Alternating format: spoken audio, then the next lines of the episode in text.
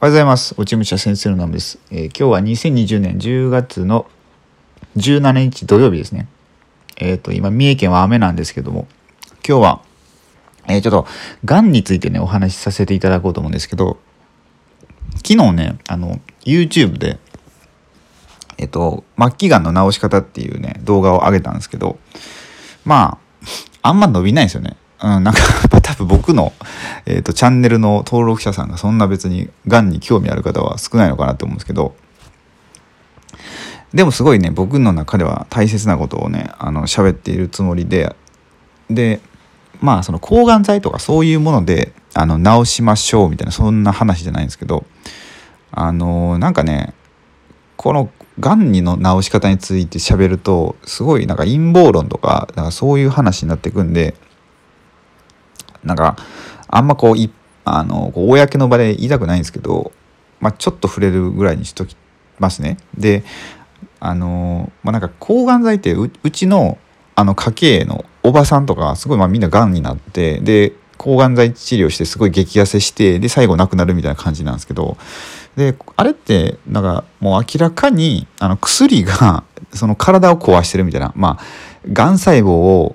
えー、と殺さないといけないからそれと一緒にまあ本来の自分の体すらも傷つけていってしまってるっていうような状況なんですよね。あの闘病生活されてる方見てたら大体そうじゃないですかめちゃくちゃ辛そうでっていう。でそんな辛い思いって、まあ、僕がなったらですよ、まあ、僕その家系的になりそうなんで、まあ、なったらなったでいろいろしたいことあるんですけど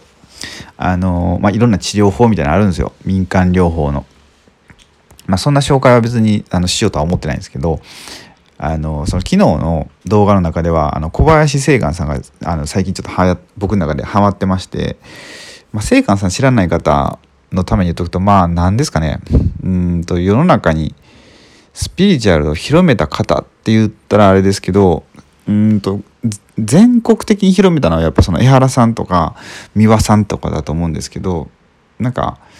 なんて言ったらいいかな。もっとその土台を固めたって言ったらいいんですかね、うん、かなり昔からそういううん目に見えない世界のことを研究されてて、まあ、すごい有名な方がいらっしゃってですね。でその方の本とかまあ動画とか見てるんですけど最近。まあ面白いんですよ。でその中でがんの治し方みたいな末期がんが治った例が出てきたのででまあ僕の中でもそういうことをまあ伝えたいなっていうのがあったんで、まあ、動画にしたんですけど昨日。その何が大切かって、まあ、ありがとうっていう言葉あと、まあ、思いですよねどっちかというと。ただありがとうって言ったら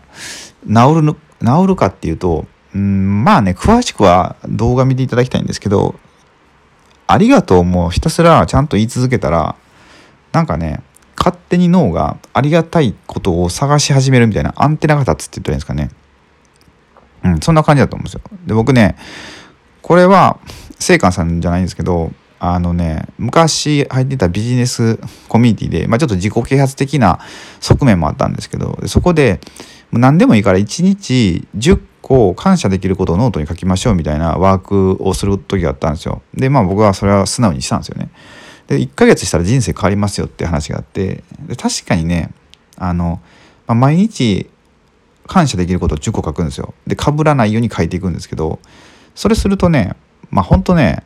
あ、自分って生きてるのって奇跡だなって思うんですよ。うん、なんかすごい感謝、本当ね、感謝してたら感謝できることがなくなってくるんですよ。被らないようにすると。そしたら、例えば、まあ、コンビニで行って、なんか商品並べてくれたりする人いたりとか、あと、まあ、お会計してくれてるだけでもありがたいとか、例えばちょっと道を道を譲ってくれたりとかしてもしてもらってもまあありがたいとかだから本当些細なことに気づくようになるんですよね。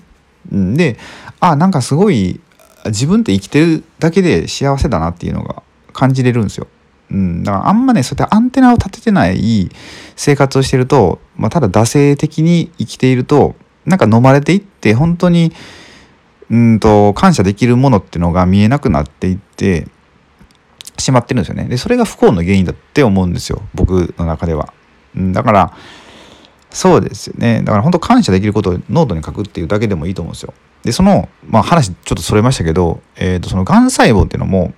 うんと、感謝したら、まあ消えていくっていうね、ことなんですよだから何でもそうなんですけど病気って、まあ、体からのお知らせなんですよね、うん、メッセージであってでそこでまあどういう気づきを得れるかみたいな感じなんですよ。でそこでまあ昨日の動画の中で言ったのはあれなんですよね。その、えー、がん細胞のおかげで今があるみたいなっていうふうに感謝の念を持つようになったら、まあ、がん細胞消えたって話があってまあそうなんですよね基本的に。なんか体ってあのこれ、まあ、最近ねちょっとコロナウイルスの第2波のためにいろいろ勉強してるんですけどあのまあ大学の先生のお話っていうか、まあ、講義うんまあそうですねオンラインセミナーみたいなを受けたりしてるんですけど結局表だっては言えないんですけどその先生も言ってましたけどそういうちゃんとした本当のこと言おうと思うとマイノリティになってしまうから、まあ、はみごになるわけですよ。だからまあ裏話みたいなんで言ってたんですけどだから、まあ、薬とかってあれなんですよね、まあ、あくまで助ける働きなんですよ。えっ、ー、とその体になってきた異物を消すか出すかっていう働きを助けてくれるだけで一番重要なのは僕たちの体ですよね。その僕たちの体ってまあすごいんですよ。これ本当にすごくて人間の体って、まあ、一応クローンはできるみたいなこと言われてますけどゼロから作れって言われたらまあできないんですよね。それぐらいまあ分かってないんですよ今の科学でも。なんでこんなことになるかみたいな。でえっ、ー、とまあそうやって入ってきた異物を出してくれるんですよ勝手に。でかでも体が弱ってたりなんか免疫力下がってたり変なものばっか食べたり変な食生あじゃないや変なまあ日常の生活ですよねあと心の状態とか乱れたりしたら弱体が弱くなってウイルスが入っていた時にやられてしまうみたいなそういうことがあるんで何が大切かってまあ僕たちの体を整えること免疫力を上げること体温を上げることとかそういうことをするとだからなんか余分なその薬とかいらなくなるんですよね。うん、僕も昔あのなんかね疼痛ってすごい体がめちゃくちゃ痛くなってもう仕事できなくなったんですけどその時で1日30錠以上とか薬飲んでたんですよ痛み止めを。でその時でも体明らかにおかしかったですからね。そうでまあ、そこからえっ、とまあねビジネスセミナーみたいなのが通うようになってでそこで、まあ、コンサルを受けたんですよ。で30万ぐらいのコンサルやったんですけどであの今僕こんな体の状態なんですけどどうしましょうって言ってた時にあのあれですねあの冷え取りっていうのを教えてもらって足を冷やすあ足が冷えてるから今の現代人ってまあ足というかあ体平均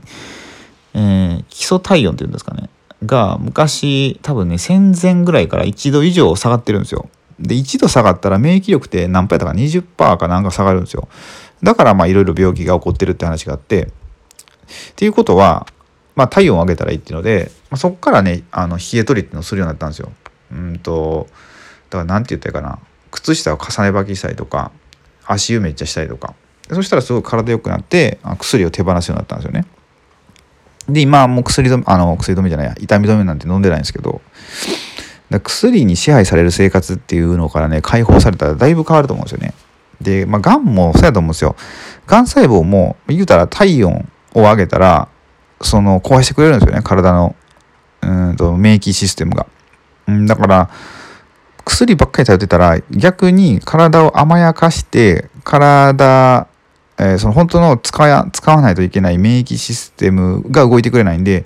まあ、僕たちは何をしないといけないかというとその自分の体をすごい大切にするってことですね。うん。まあそういうことをね、まあ、ちょっとお伝えしたいなと思って、あもう最初、がんについて喋ろうと思ったんですけど、だいぶ体、あの、健康の話になってきましたけど、そう、だからなんか、まあ、がんって今すごい言われてますけど、まあなんかね、いろいろ調べたらいろいろあの治す方法ってあるんですよ。そうそうそう。まあまた何か需要があったら YouTube かこのラジオでお話をしていきたいと思います。って感じで今日はですねあと30秒なんでまあ、えー、これぐらいで終わりたいと思います。じゃ今日もねお休み入ってる方もまあ明日お休みの方もいらっしゃると思いますけど、えー、まあ、素敵な週末をお送りくださいということで、えー、今日は終わりたいと思います。最後までご視聴いただきありがとうございました。